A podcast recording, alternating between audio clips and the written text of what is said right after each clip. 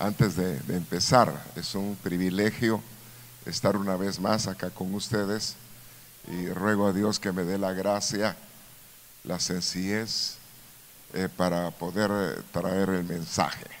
Amén. Aquí sí, levante sus manos, Padre, en el nombre de Jesús me presento. Ruego, Señor, el mover especial de tu Espíritu para con nosotros y que la palabra pueda encontrar el acomodo oportuno, Señor, para que por lo cual tú la pones. En el nombre de Jesús bendice cada congregación representada, cada ministro, cada casa pastoral. En el nombre de Cristo Jesús. Amén y amén. Muy bien.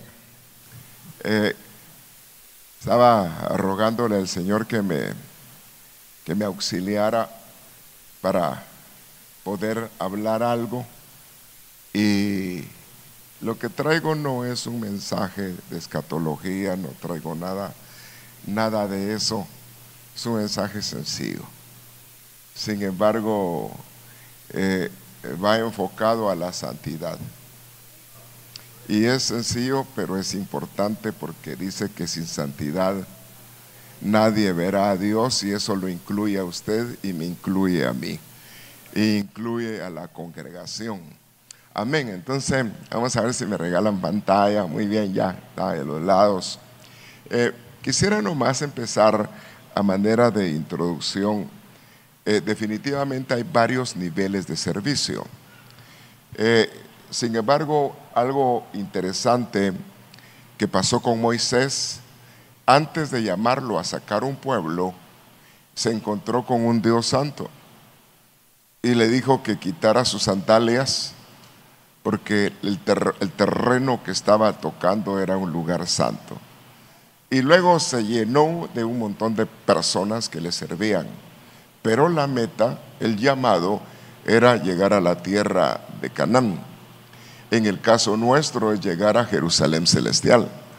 Eh, eh, es algo totalmente diferente, aunque son sombras que el Señor eh, nos permite. Entonces, quisiera, hacía manera de introducción, ir bastante, bastante rápido eh, para luego entrar en el tema. Eh, básicamente el servicio. Dios llama servidores. Y el servicio no se reduce a tener privilegio. Dentro de la iglesia es una función específica dentro del cuerpo de Cristo. Eh, que comienza cuando estamos en calidad de santos. Es decir, lo que es una etapa de consagración y el que aparta es Dios y eso se llama santidad. Sin embargo, en el nivel de santidad hay varios niveles y varias raíces que hablan de santidad. Entonces, básicamente entramos en calidad de santos, eh, somos capacitados, es un proceso continuo eh, que viene de la palabra catarismos, que quiere decir ser equipados completamente. Eh, primero, para la palabra de ministerio habla de diaconía, eh, que es para poder edificar. Luego viene la palabra oikodome, que es construir y habla del cuerpo de Cristo. son sencillamente raíces que nos ayudan para ir entendiendo algunos niveles de servicio. El Éxodo dice, el 8.1, entonces el Señor dijo a Moisés, ve al faraón y dile, así dice el Señor, deja ir a mi pueblo para que me sirva. Y curiosamente, eh, hay palabras donde habla de servicio y adoración. Eh, relaciona tanto el servicio con la adoración, pero aquí dice la palabra eh, me sirva. Eh, Éxodo 24, 13, y se levantó Moisés con Josué, su servidor, y Moisés subió al monte de Dios. Entonces encontramos algunas palabras muy interesantes, como la palabra abad, eh, la palabra sharat, la palabra naar, y empieza a hablar de ciertos niveles de servidores. Entonces está hablando de un servidor abad, es alguien que trabaja en todo sentido, un aprendiz, un ayudante que está eh, un adorador, alguien que cultiva, alguien que, eh, eh, honra alguien que está en el ministerio, es un siervo bajo autoridad. Y qué importante entender que uno de los principios es estar bajo autoridad. Amén. Es decir, la cobertura es sumamente importante. Es decir, entender que hay mayores, hay menores y hay personas que uno está bajo autoridad. El Señor dijo, no he visto eh, eh, eh, tanta fe en todo Israel cuando hablaron de autoridad. Sencillamente dijo, yo soy un hombre con autoridad, recibo órdenes, pero también tengo autoridad sobre otros. Tú di la palabra que es suficiente. Entonces lo felicitó y dijo, no he visto tanta fe. Y relacionó la fe al reconocimiento de autoridad. Amén. Y toda autoridad se recibe. Nadie tiene autoridad en sí mismo si no es que Dios se la da. Así que le da ese aplauso fuerte al Señor. Es, así. Eh, gracias a todos, hermano Luisito, gracias. Eso tenía que decirlo al principio, pero en medio del nerviosismo. Eh, pero ahí gracias a todos por el privilegio de estar en este lugar y especialmente al Señor que me concede ese privilegio. Entonces está la palabra eh, sharat, eh, que es un, alguien que contribuye, alguien que administra, y qué importante los administradores, qué importante aquellas personas que son fieles, en quien se puede confiar eh, para las necesidades administrativas. Amén. empezando por Abraham, tenía un su administrador, un hombre de confianza. Ahora, Ahí dice este tipo de palabra que es un servidor, es un sirviente, un colaborador. Eh, hay niveles de NAR que son muchachos jóvenes y qué lindo cuando en una congregación hay muchos jóvenes que son servidores a su temprana edad. Eh, muchachos eh, de edad de infancia, sirvientes, hijos jóvenes, muchachos que sirven. Y yo creo que una iglesia que tiene jóvenes sirviendo es una iglesia activa. Es eh, depositar la confianza en pequeños y creo que muchos jóvenes son tan responsables como los adultos, pero tienen una ventaja, tienen fuerza. En cambio los adultos eh, tienen la jugada en la cabeza, pero el cuerpo no les responde. Entonces el joven, el joven está más, más activo para estos negocios. Eh, ahora, entonces empieza a hablar el Señor de varias cosas en cuanto, en cuanto a esto, habla eh, de diaconía en griego, eh, diaconeo, eh, servir, administrar, alguien que contribuye, esta diaconía, que es otro nivel de servicio dentro del ministerio. Está el nivel de diáconos, que es alguien que hace mandados, un ayudante, alguien que está para recibir órdenes. un sirviente Luego viene otro nivel que son los, eh, las liturgias, que son funciones públicas, personas que representan a creyentes afuera. Eh, y así hay varios, como eh, también la palabra abad, servir, que es trabajar en todo sentido. Hay personas que son tan útiles que donde quiera que uno las pone, funcionan. Hay gente tan habilidosa que donde uno la pone, funciona pero a veces uno los quema porque como son tan buenos los pone uno en tantos lados y después ya no quieren hacer nada. Entonces eh, es mejor, al que es bueno, mejor ponerlo en algo que realmente nos va a ayudar. Amén. Que son colaboradores del ministerio, pero el tema no es ese. Eh, sencillamente estoy hablando de cuestiones de servidores debido al tema que vamos a hablar. Ahora, en Hebreos 10:24 dice, pensemos en manera de cómo motivarnos los unos a los otros para realizar actos de amor, buenas acciones. Mateo 20:26 dice, pero entre ustedes eh, no debe ser así, al contrario, si alguno de ustedes quiere ser importante, sea servidor, sea alguien que sirve a los demás. Yo no sé cuántos importantes hay acá, y si usted es importante, es alguien que sirve a otros. Le da ese aplauso, estamos para servir. El más grande de todos, Cristo Jesús, vino a ser servidor de todos.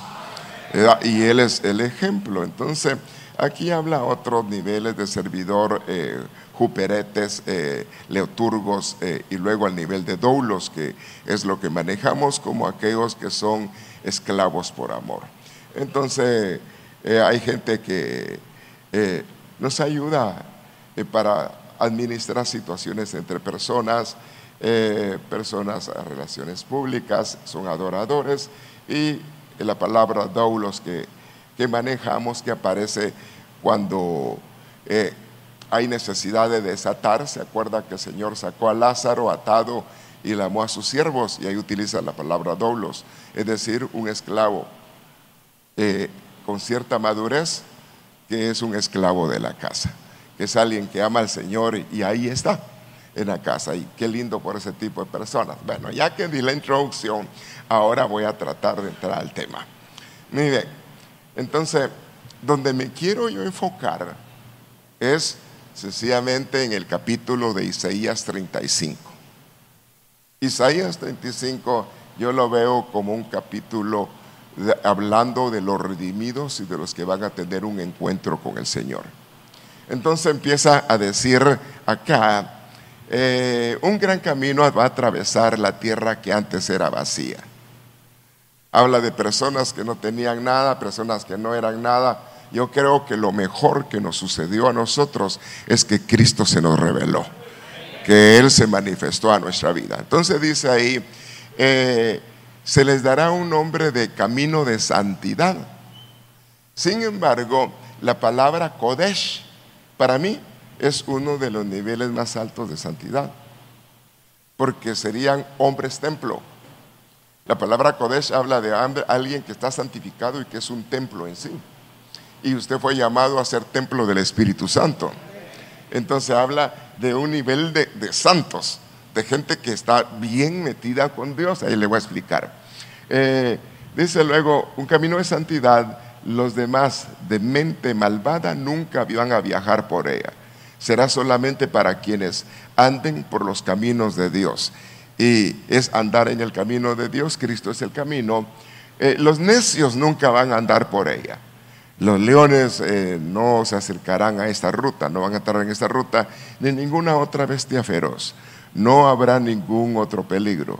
Ahí solo van a caminar. ¿Quiénes van a caminar? ¿Y cuántos redimidos hay acá? ¿Cuántos fueron comprados a precio de sangre? Usted fue comprado por Cristo Jesús. Entonces está diciendo que los que andan ahí fueron personas compradas. Y definitivamente eh, hay un crecimiento espiritual y hay un crecimiento a niveles de la santidad. Pero es tan importante. Eh, la doctrina es importante, hay tantas cosas importantes, pero la santidad es sumamente importante como el otro nivel. Una iglesia sin gloria no se va. La iglesia tiene que tener la gloria de Dios porque dice que así se la va a presentar Él. Entonces yo veo aquí en esto lo que le quiero hablar, que hay tanta necesidad de santidad y según el nivel de gloria es la manera que usted representa a Cristo. Usted tiene la imagen de Cristo de acuerdo al nivel de gloria que ya ha alcanzado. Pero eso es otra cosa. Entonces nos toca que crecer. Pedirle al Señor que nos, eh, nos ayude a entrar en este, en este camino. Entonces, en el mismo capítulo 35 han tantos brazos claves. Por ejemplo, dice, hay que fortalecer las manos, nuestro obrar. Dice, fortalezcan las manos cansadas, afirmen las rodillas. Probablemente la vida devocional, las obras han estado bajando. Pero ahí está diciendo que nosotros tenemos que tener fuertes nuestras manos. Se recuerda que hubo un hombre que dijo, yo terminé con la misma fuerza que empecé. Moisés. Y dice, y nunca perdí la visión. Es decir, de que es un hombre que empezó con visión y terminó con visión. Es decir, que a nosotros nos toca que ver ese nivel de ese tipo de servidor, Moisés. Dice, no hubieron tantos prodigios como en los días que él estuvo. Era un hombre apegado a Dios, pero se mantuvo en la visión y no se cansó. Qué importante, no nos cansemos de hacer el bien, dijo el Señor, porque a su debido tiempo cosecharemos. Le da ese aplauso fuerte, tenemos que seguir trabajando. Ahora, entonces dice, eh, rodillas endebles. díganle a los que tienen el corazón apocado, o es decir, temeroso, esfuércense, eh, no tengan temor, he ahí que nuestro Dios viene. Isaías 35 está profetizando que Dios viene. Y usted y yo estamos esperando la venida de Cristo. Cristo es Dios. Eh, entonces estamos esperándolo. Ahora, dice, y va a traer galardón, va a retribuir, también viene con venganza de Elohim, de Dios creador. Él mismo vendrá y lo salvará. El Señor dijo, me voy a preparar un lugar, pero regreso por ustedes. Y estamos esperando la manifestación del Señor. Ese es nuestro anhelo, ver, ver, ver al Señor. Entonces, básicamente, eh, yo le puse a, este tema que el Señor me estaba inquietando a estudiar, eh, le puse la santidad, el camino de los redimidos. Podría ser la santidad, el camino de los siervos. Pero básicamente fuimos comprados, comprados a precio de sangre. No con oro y plata, sino con la sangre preciosa de Cristo Jesús. Entonces, eh, básicamente empieza a hablar algunos detalles en cuanto a la santidad. Eh, dice Romanos 6:22, la Biblia de las Américas, pero ahora, habiendo sido libertados del pecado. Es decir, que qué importante que nosotros eh, ya no tengamos parte con el pecado. Conoceréis la verdad y la verdad os libertará. Si el Hijo os libertare, seréis verdaderamente libres. Entonces, palabra y conocimiento con el Señor, encuentro con el Señor. Ahora, dice, ahora, habiendo sido libre del pecado, ahora ya eres un siervo. ¿Y cuántos se sienten afortunados de ser siervos de Dios? Siervos de Dios. Pero dice ahí, eres un esclavo, eres un siervo, pero tu fruto es tu santificación. Está hablando de la santidad. Sed santos porque yo soy santo, dice el Señor. Entonces definitivamente nos toca que entender y digerir qué es santidad. Porque, bueno, y usted es santo, ¿y eso qué es? Nos toca que ver, eh, y curiosamente hay varias palabras de santidad. Me sorprendí en una de ellas, que dice que santidad es una persona que habla y se conduce bien. Yo dije, entonces también quiere decir que la manera de que uno habla, la manera de uno comportarse es santidad. Entonces, bueno, usted habla muy bien, usted es predicador, pero ¿y en su casa? Ya no somos predicadores, de eso estábamos hablando anoche. Ya en la casa, definitivamente, nuestro hogar tiene que ser el mejor, porque Dios es amor. Y porque nosotros estamos llenos de amor. El Espíritu Santo derramó a nuestros corazones amor. Entonces los tratos con nuestra familia debieran de ser bien calidad. Ese amén estuvo muy fuerte, fíjese. No sé si es ausencia o mire, básicamente nosotros somos eh, ejemplo. Amén. De palabra y de hecho. Entonces nuestro hogar debería ser un matrimonio ejemplar. Amén. Pero no me voy a meter por ahí si no me salgo de lo que le quiero hablar. Y si me meto por ahí puede que le pase el tráiler. Entonces mejor no. Entonces, mire, eh, veamos acá que está diciendo eh, tu santificación y habla la palabra, una palabra griega que es eh, hagiasmos, que es una persona pura, una persona que está purificada, que se mantiene sin contaminación.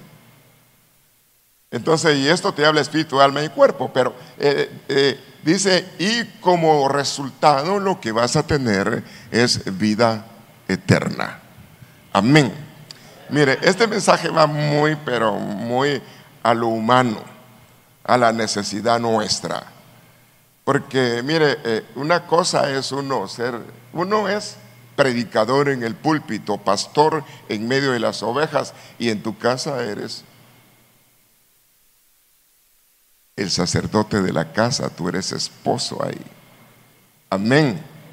Entonces la importancia de nuestra relación a nivel familiar.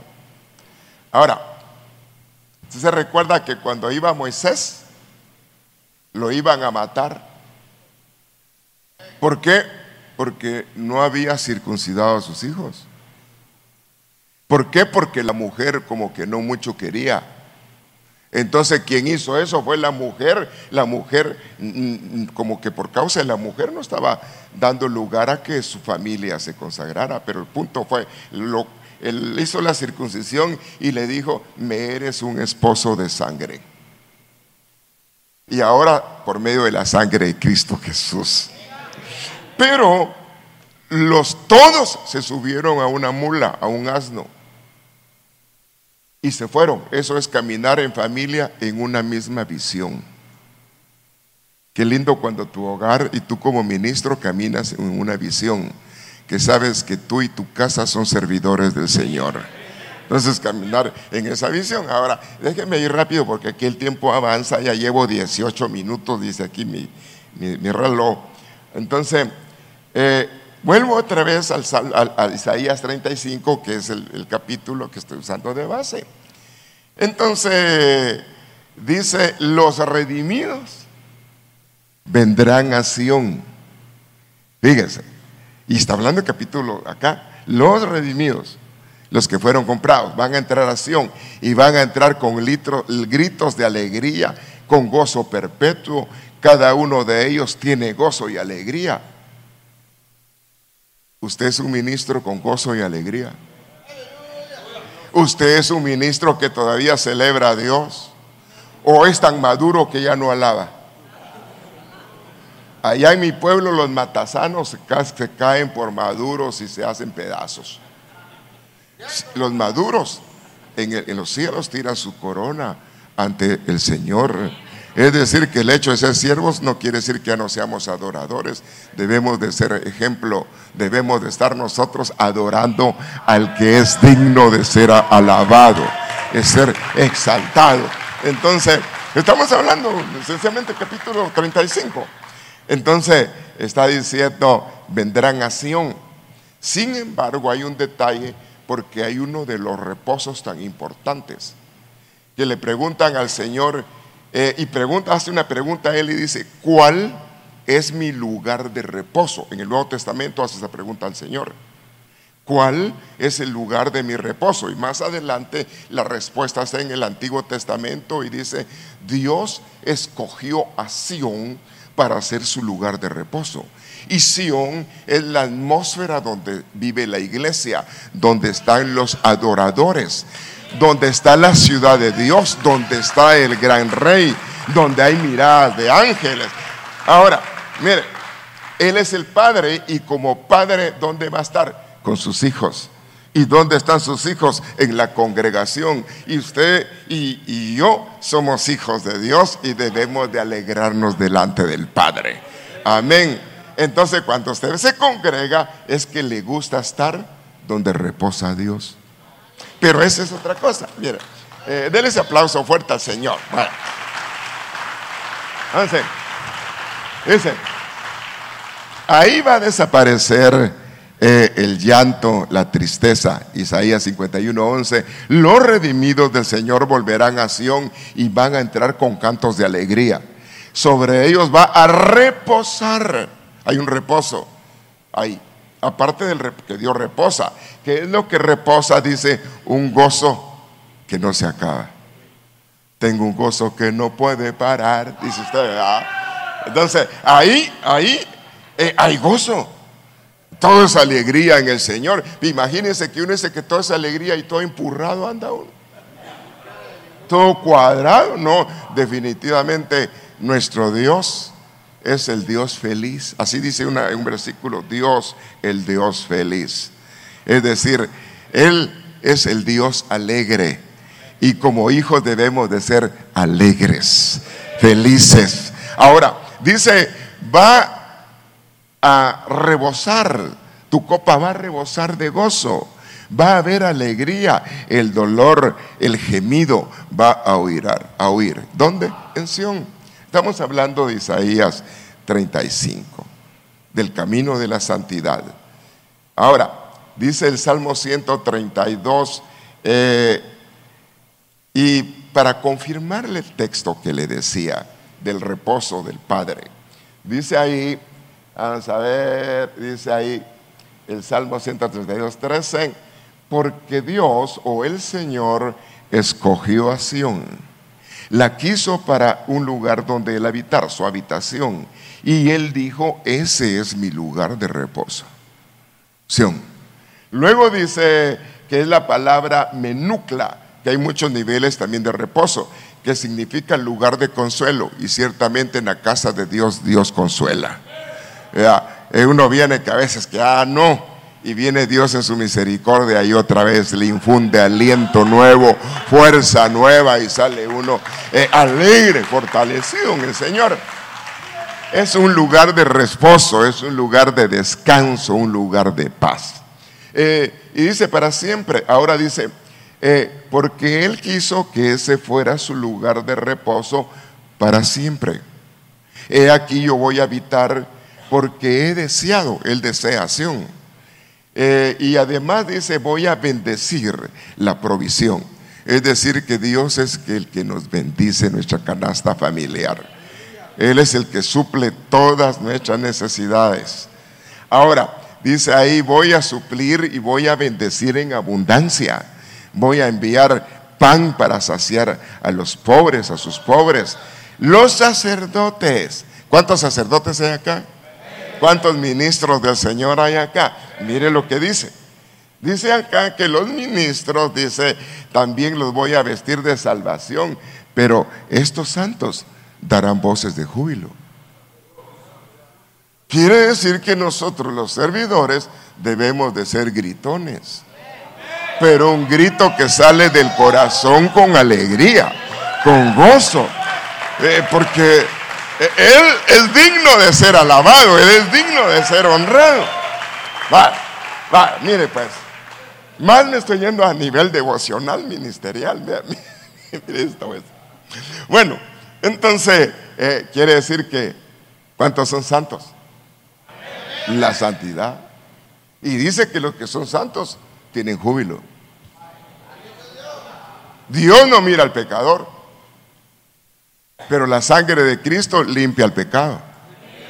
Y podemos entrar y ser buenos adoradores, buenos eh, delante del Señor que presenta en nuestro corazón. Ahora, muy bien, llevo 25 minutos. Mira, eh, dice otro versículo, Salmo 34, canten alabanzas al Señor todos sus santos. ¿Cuántos santos hay acá otra vez? Mire, santo es una persona apartada, eh, pero hay varios niveles de santidad. Eh, por ejemplo, el tabernáculo estaba el atrio, el lugar santo y el lugar santísimo. Hay niveles de santidad. Pero si usted se acuerda que cuando llega Moisés, le dicen, quita tus sandalias porque el lugar donde estás tocando es santo. ¿Qué hizo santo ese lugar? La presencia de Dios. Es decir, que la presencia de Dios santifica. Y a usted le llama templo del Espíritu Santo. ¿Por qué? Porque Dios habita ahí. Es decir, Dios quiere estar con usted. Eh, lo ha deseado. Ahora, dice acá, eh, los santos, cuando habla de los santos, utiliza un nivel en la palabra, una de las raíces variantes de santidad, y utiliza la palabra clasid, que es una persona amable. Dice que es su santidad. Usted es amable. Mira, solo, solo estoy diciendo lo que dice ahí. Eh, amable son misericordiosos. Y este tipo de santos son eh, dedicados y permanecen fiel. Fieles. Usted diezma. El diezmo es fidelidad. La ofrenda es expresión de amor. Pero no me voy a meter por ahí. bien. Entonces, hay que alabar el, eh, alabar su santo nombre. Ahora, 1 Samuel 2.9 está diciendo acá, Él guarda los pies de sus santos. Si Él te va a guardar, te va a cuidar, te va a proteger. Dios es fiel y permanece fiel. Ahora, dice, más los impíos eh, van a, perecer en las tinieblas, porque nadie puede ser fuerte por su propia fuerza. Qué importante que uno entienda que uno no es por lo que uno es, sino es por lo que Dios permite que uno sea. Es decir, que si no se confía uno en uno mismo, entonces ya es uno. Pero si Dios quiere, haremos. Si Dios quiere, sucederán milagros, sucederán prodigios. Es que pues el Señor esté en los negocios de los santos. Eh, ahora, eh, de los santos de los últimos tiempos, será de aquí, de los ángeles. Entonces, eh, los toca que entrar en el camino de la santidad. Ser santo, un hombre santo santuario.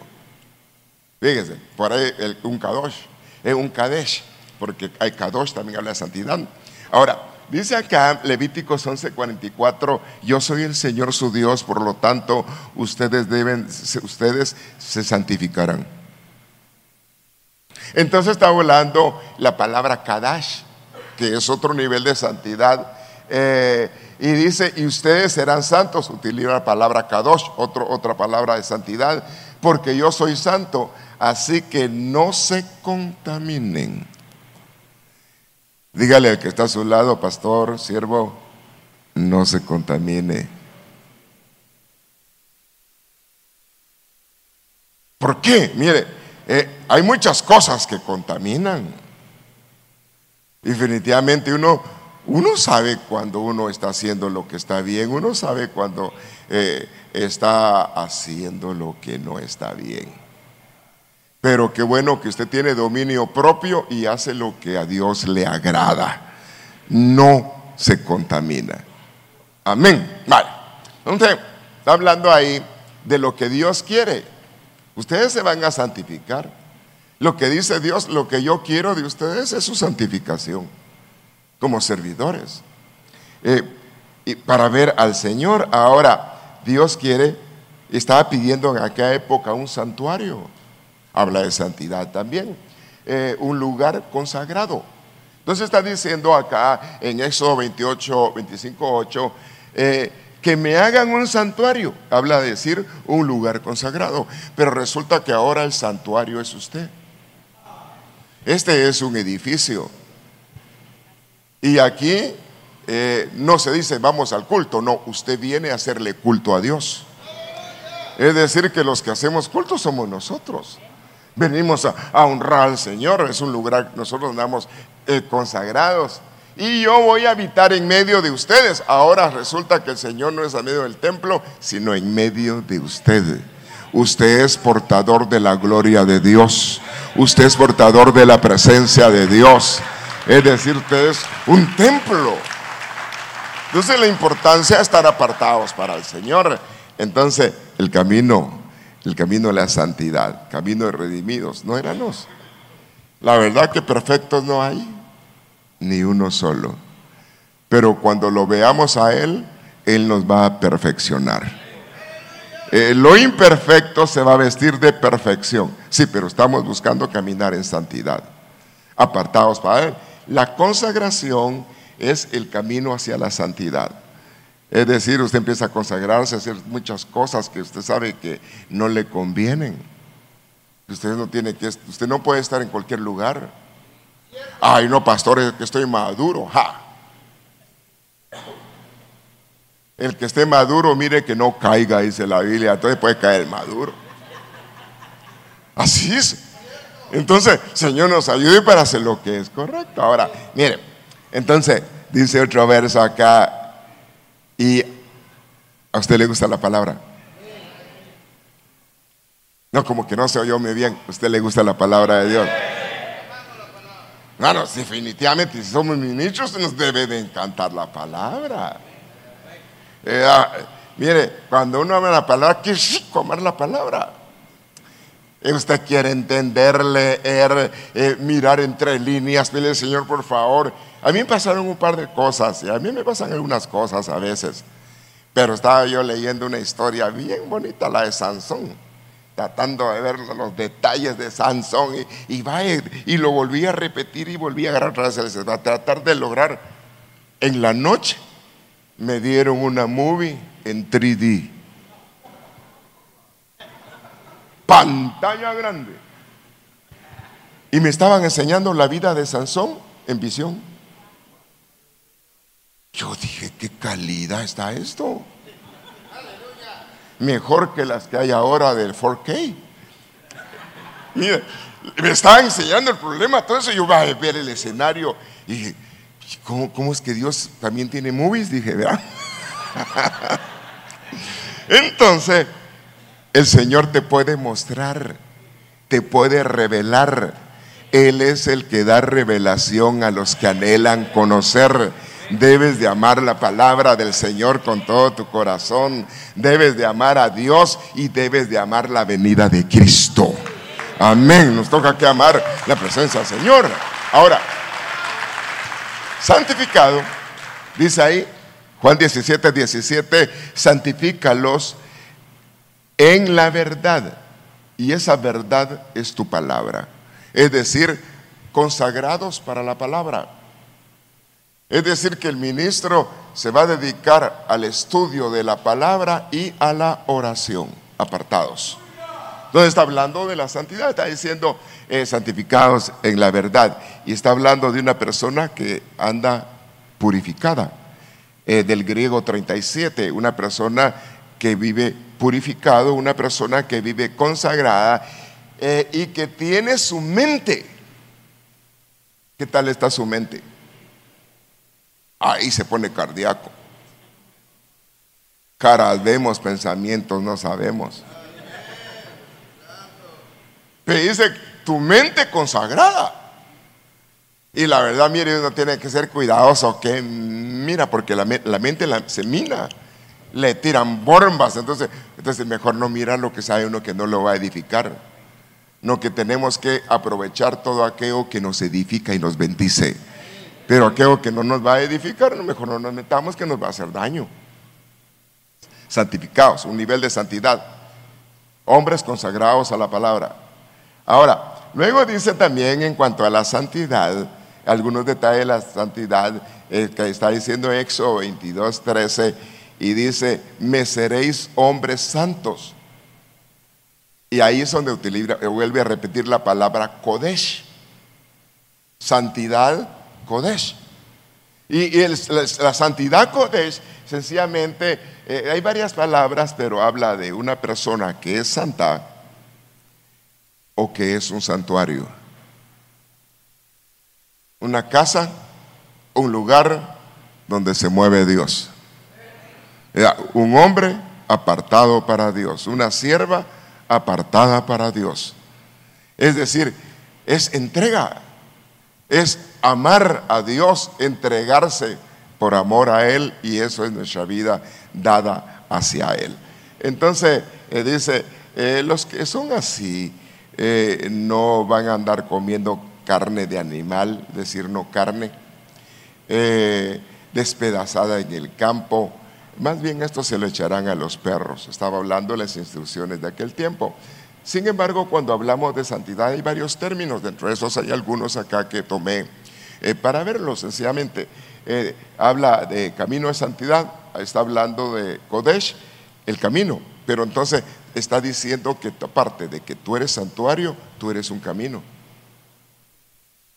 Y qué lindo que a través de ti las personas lleguen al Señor.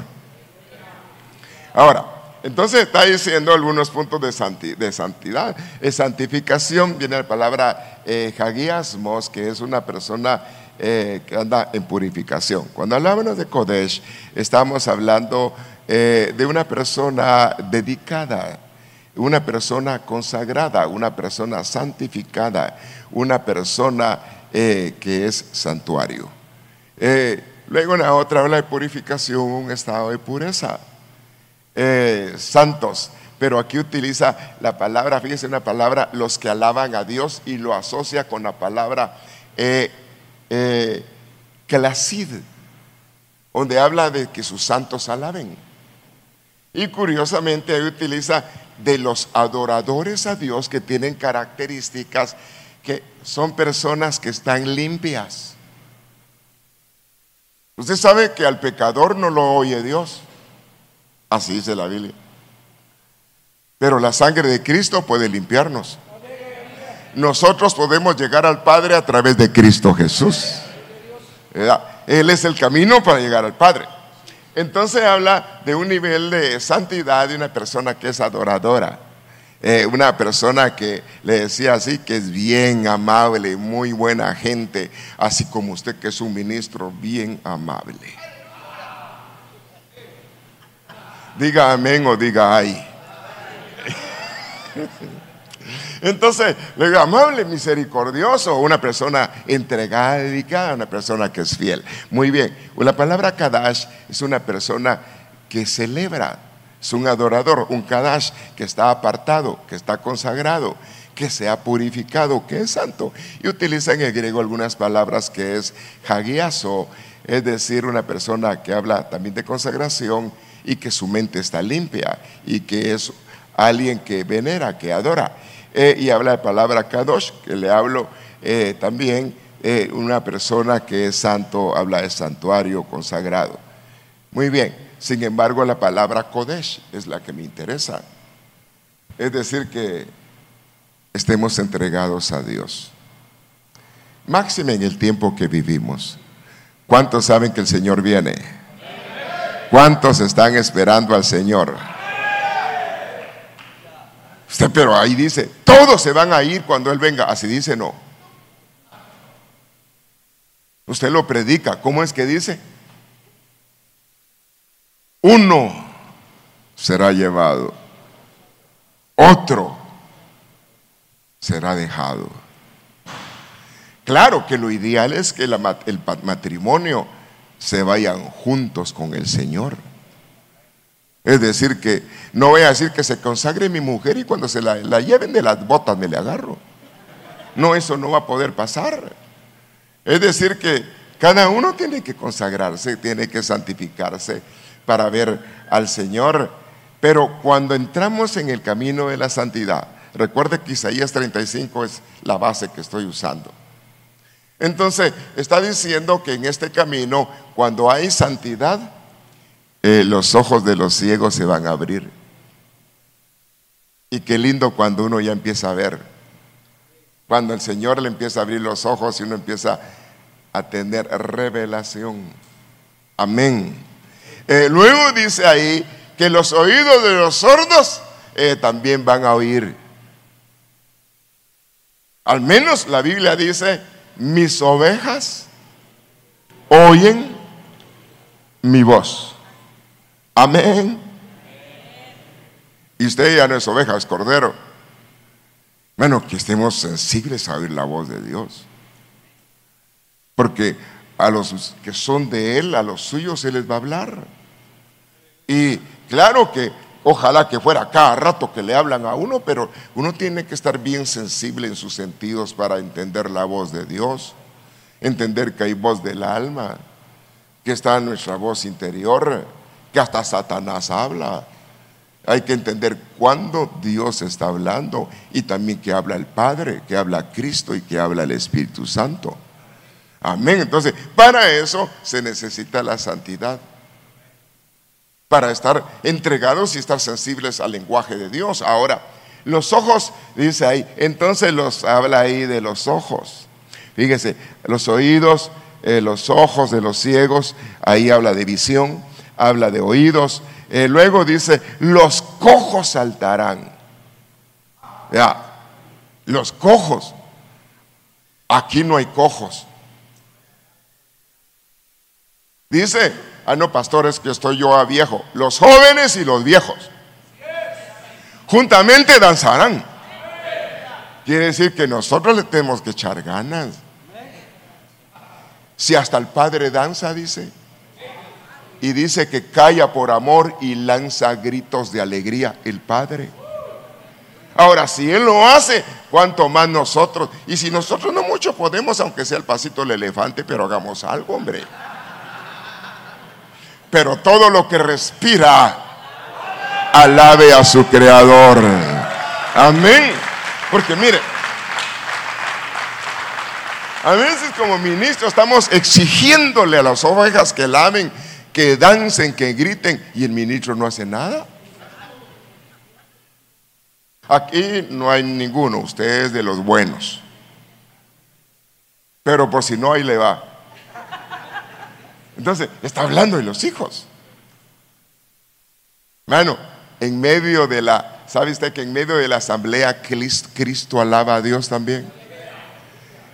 Es decir, que nos da ejemplo. Hermano, yo he visto unos videos de gente que sin pie y danzando, no sé cómo le hacen, con muletas.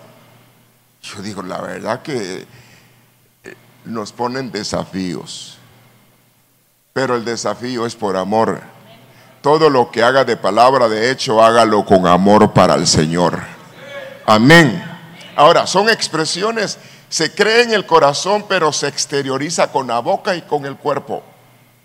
Amén. Ahora, eh, miren, saltarán como siervos la lengua del mudo. El mudo, ¿cómo es? Cantaráis en los mudos.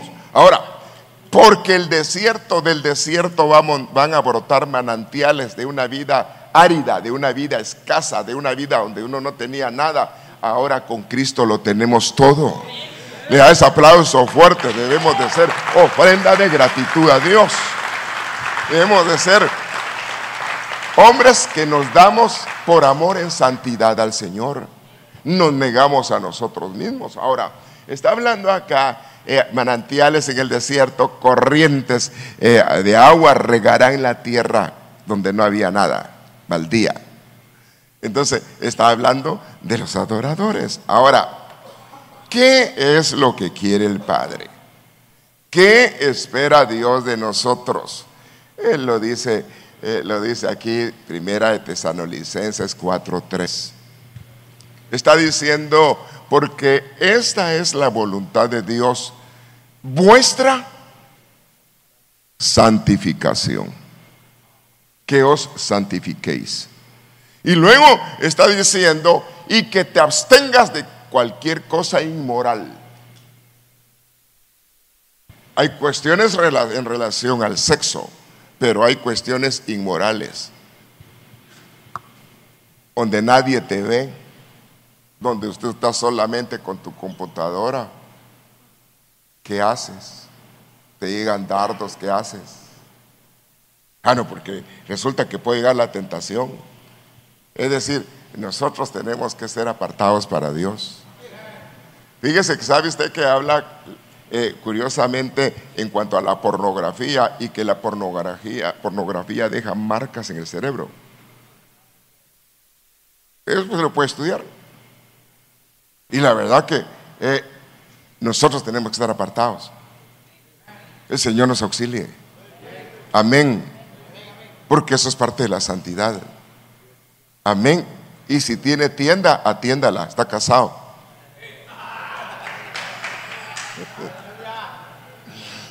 Ese era el tema de anoche.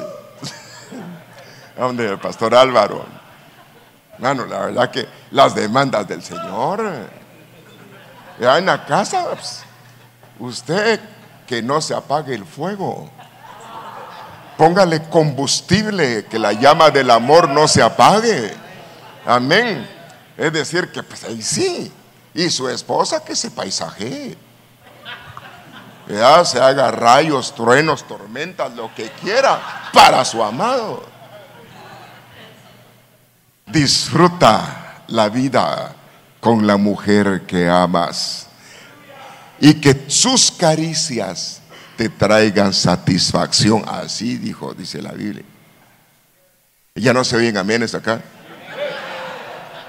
mejor regresemos a la santidad porque eh, dice que la mujer santifica al hombre y el hombre santifica a la mujer. Ay, no, pastor, es que eso es pecado. ¿Cómo es pecado? Usted está casado legítimamente. No, ahí al contrario, que el Señor lo ampare. bueno, eh, pero en cuanto a lo que no conviene, lo que es de afuera, ahí sí no. Está diciendo, santifícate y abstente. Abstente de inmoralidades y abstente de cuestiones sexuales. Eh, otra vez Isaías capítulo 35. Entonces, el punto, la palabra, el mensaje de hoy es sencillo. Dios quiere tu santidad. Ahora, porque sin santidad nadie verá al Señor. Y eso nos incluye a nosotros, dice el libro de Daniel. Muchos de los que enseñaban se van a quedar para ser depurados y emblanquecidos. Quiere decir que enseñaban, pero estaban chucos, estaban sucios, estaban, estaban contaminados. Entonces, qué importante, qué linda es la enseñanza en labios de hombres santos, de hombres consagrados, mujeres consagradas. Ahora, eh, dice Isaías 35.1, él dice, se alegrará el desierto y la tierra árida, donde no había nada. Dios va a enviar su bendición y va a haber fruto, va a florecer, va a haber eh, una tierra fértil en abundancia. Va a haber, haber regocijo, pero dice que ese regocijo es en gran manera. No es sencillamente estar alegre, sino sería estar súper alegre. y qué rico la felicidad Dios la hace. La pone en tu vida, en tu hogar, en tu matrimonio. Que tú seas un hombre happy face entonces está diciendo, eh, y dice, y cantará, va a gritar de júbilo. Bueno, dice que seremos, ahí habla de ministros, seremos, saltaremos como becerros de su manada y un becerro es su ministro. Pero sigamos, eh, dice, en gran cantará y gritará de júbilo porque le fue dada la gloria a Cabot. Entonces aquí hay otro punto que se entreteje, la santidad y las glorias. Y de eso le voy a hablar después. Es decir, no 12 glorias, la Biblia habla de 21 nivel de glorias como que hubieran tres para el atrio, tres para el lugar santo, eh, pues siete para, para el lugar atrio, siete para el lugar santo, siete para el lugar santísimo, o como que hubieran para, eh, para el alma, el cuerpo y el espíritu, pero eso ya usted lo ubicará. Yo lógicamente voy a dejar los puntitos ahí. Sigamos. Entonces dice, eh, entonces se dará la gloria, porque le fue dada la gloria a Cabo del Líbano pero el Líbano significa la montaña blanca. Habla, le dieron la gloria de la santidad. Habla Isaías capítulo 1 que los pecados van a ser más blancos que la nieve. Y aquí habla de la montaña del Líbano. Eh, dice la gloria del Líbano, es decir, la gloria Cabod que es la gloria de la santidad, la hermosura del Carmelo, y Carmelo significa lugar fértil. Entonces ya no serás una persona estéril, no que una persona apartada para Dios y bendecido en todo aspecto en fertilidad. Le hace ese aplauso fuerte a él, va a haber fruto, va a haber abundancia de parte del Señor. Ahora, está diciendo ahí eh, Isaías 35, ahí es donde estoy. Entonces dice, y, el Carmelo y de Sarón. Y luego dice, sí. Luego dice, ellos, apúntese ahí, ellos verán la gloria de Jehová y también van a ver su hermosura. Y cuando habla de su hermosura, habla de otra gloria. Pero ahí no me voy a meter, porque después voy a hablar de eso. Es decir, ah, no, ¿cuántos quieren ver a Dios? Entonces, ¿qué importancia apartarse para Dios? Porque entonces se va a cumplir aquello que dice, a los míos me les manifestaré. Y tú fuiste llamado a ser uno de ellos. Le das aplauso fuerte, un hombre apartado, santificado para el Señor. Ahora, Voy rápido, voy rápido, que ya llevo ya los 50 minutos, santo Dios, vamos a ver. Eh, primero Pedro 1.2, fueron elegidos según el designio de Dios el Padre en santificación y esa santificación es del Espíritu para que sean obedientes. Uno pide obediencia a las ovejas, pero uno también tiene que ser obediente a Dios. Ese amén está demasiado fuerte usted. Entonces dice, y ser rociados con la sangre de Jesús el Mesías. Sí, porque necesitamos estarnos limpiando. El que esté limpio, límpiese más. Y luego, luego dice, gracia y paz le sean multiplicadas. La palabra paz, eh, alguna, la, Biblia Kadosh, algunas Biblias la traducen eh, como una palabra de reposo. Fíjese. Eh, ¿Cuál es la palabra de reposo? paz, ayúdeme usted. Shalom. Y el primer altar que se levantó para la comunión con Dios se le puso Jehová Shalom. Es el altar de la comunión, es la paz con Dios. Pero no me voy a meter ahí. Mire, pues, es decir, que lindo que haya paz. La paz que Dios da eh, en medio de las circunstancias. Ahora, eh, Hebreos 12, 14 eh, dice acá, traten de vivir en paz con todos y de obedecer a Dios. Porque si no lo hacen, ¿qué dice? Jamás verán a Dios. Está cardíaco eso, ¿verdad? Entonces, como parte de su santificación o la santidad es hablar bien, tratar bien a las personas, hay 100 puntos, entonces vamos bien. Vaya, pues. Entonces, eh, dice esta Biblia Reina Valera contemporánea, eh, procuren vivir en paz con todos, en santidad, dice acá. Eso habla de purificación, un estado de pureza, sin la cual nadie verá al Señor. Entonces se necesita la paz, se necesita el reposo que Dios da. Yo concluyo. 55 minutos llevo. Ya tengo tiempo de orar. Muy bien. Entonces, la importancia de la santidad. Yo cuando vi ese capítulo, porque hermano Luisito me dio el privilegio de, venir acá, yo dije, ¿y ahora de qué hablo?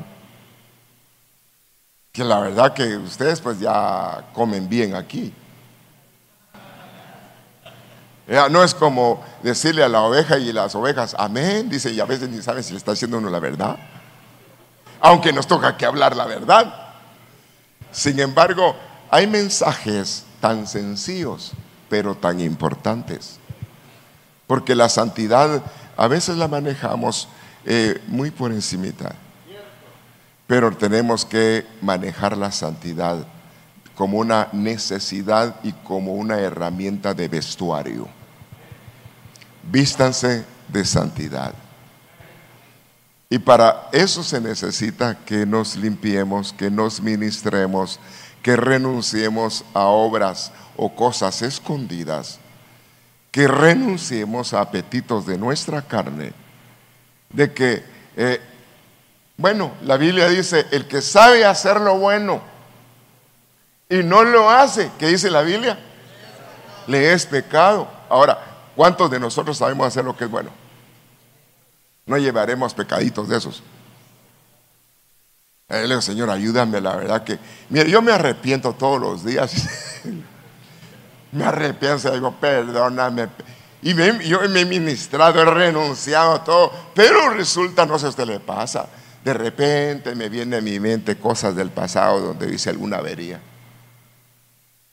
Híjole, Señor, cuando me estaba robando las sandías. Yo soy de pueblo. Me acuerdo usted que en las ferias yo por atrás a romper las carpas iba con mi gran sandía para la casa.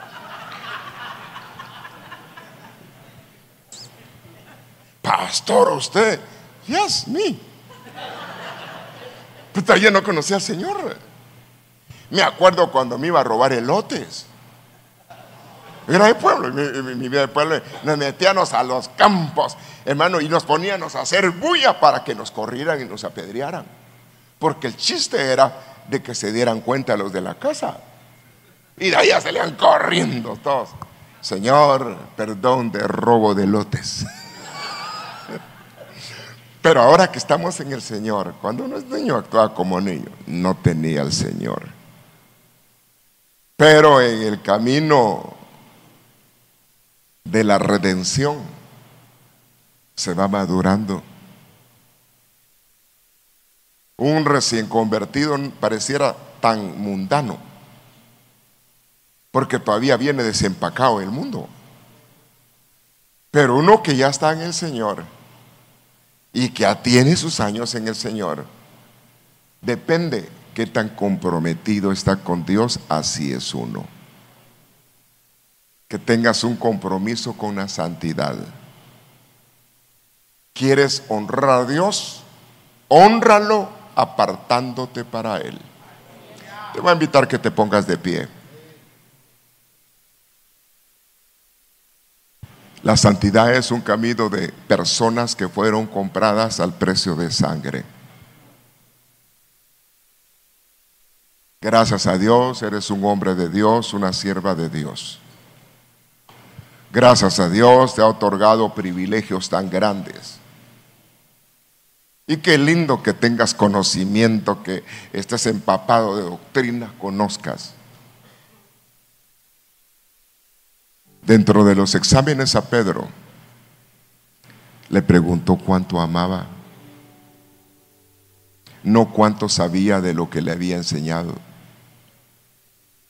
Y el que ama al Señor se aparta el que ama guarda mi palabra, dijo el Señor. Y dentro de la instrucción de la palabra está tu santidad. Una vez oí al apóstol Ríos y decía, ¿cuál santidad? ¿La santidad de Juan Bautista o la santidad de Jesús? Porque el profeta andaba aislado de la gente, vestido de pieles, sin embargo, de Jesús se decía un hombre que anda entre los pecadores. Sí, andaba, pero no era pecador. Andaba entre los borrachos, sí, pero no era borracho. Es que tu vida esté dedicada para el Señor. Seas un instrumento de misericordia. Tu manera de comunicación con otras sea grata, agradable delante de Dios. La ley de los profetas la regla de oro. Trata a otros como tú deseas que te traten a ti. ¿Y qué es lo que quiere Dios? Amabilidad, santidad, mente limpia. Así que con sus dos manos hacia el Señor, tus palabras Dios puede oír individualmente a cada uno. Joven, jovencita, siervo, sierva, hombres con el enorme privilegio que fueron escogidos para agradar a Dios. Después del perdón de pecados, tu fruto es la santidad. Padre mío, perdona. Perdona tantos errores, tantas cosas que hemos hecho incorrectas. Señor, perdona, Señor, por todo. Donde no actuamos a como se es. Señor, nos has dado el privilegio de ser representantes tuyos. Por favor, Señor, perdona toda falta, toda oscuridad salga de nosotros. Señor, por favor, concédenos ser revestidos en la santidad. La Biblia dice, o la palabra tuya dice, Señor, que cuando tú llegas a un lugar, santificas el lugar. Señor, que tu presencia nos santifique. Señor, limpia nuestra mente de obras muertas. Auxílianos, Señor, a tener dominio propio, ser dueños de nosotros mismos y no hacer cosas que no convienen. Señor, que podamos honrarte, que podamos ser instrumento de bendición para muchas personas. Señor, que cuando aconsejemos podamos, Señor, aconsejar como tú lo harías. Vive, manifiéstate en nuestras vidas. Te lo rogamos, Padre, en el nombre de Cristo Jesús. Bendice nuestros hogares. Bendice, Señor, a nuestras esposas, nuestros hijos. Señor, de que tú vengas a ser el centro de nuestra vida y tú seas el escudo protector de nuestro hogar. Que ángeles tuyos acampen alrededor nuestro. Señor, vivimos en un mundo, Señor, que tú nos has enseñado que ya está llegando a su final. Que lo mejor en este tiempo lo podamos dar con todo nuestro corazón para ti. Darte lo mejor de nosotros. Señor, venga el rociamiento de la sangre del Cordero, Señor. Renueva, Señor, nuestra mente, nuestro corazón, nuestra manera de pensar, nuestra manera de vivir, nuestras expresiones aún con los nuestros, en nuestro matrimonio, con nuestros hijos. Te lo ruego, Padre, que nuestro oído se abra, que nuestros ojos se abran, que la tierra seca sea empapada del agua. Caigan manantiales en tierra sedienta. Te lo ruego, Padre, en el nombre de Jesús. Glorifícate de una manera especial. Gracias, Cristo. Dele ese aplauso fuerte al Señor. Gracias, bendito Jehová. Aleluya.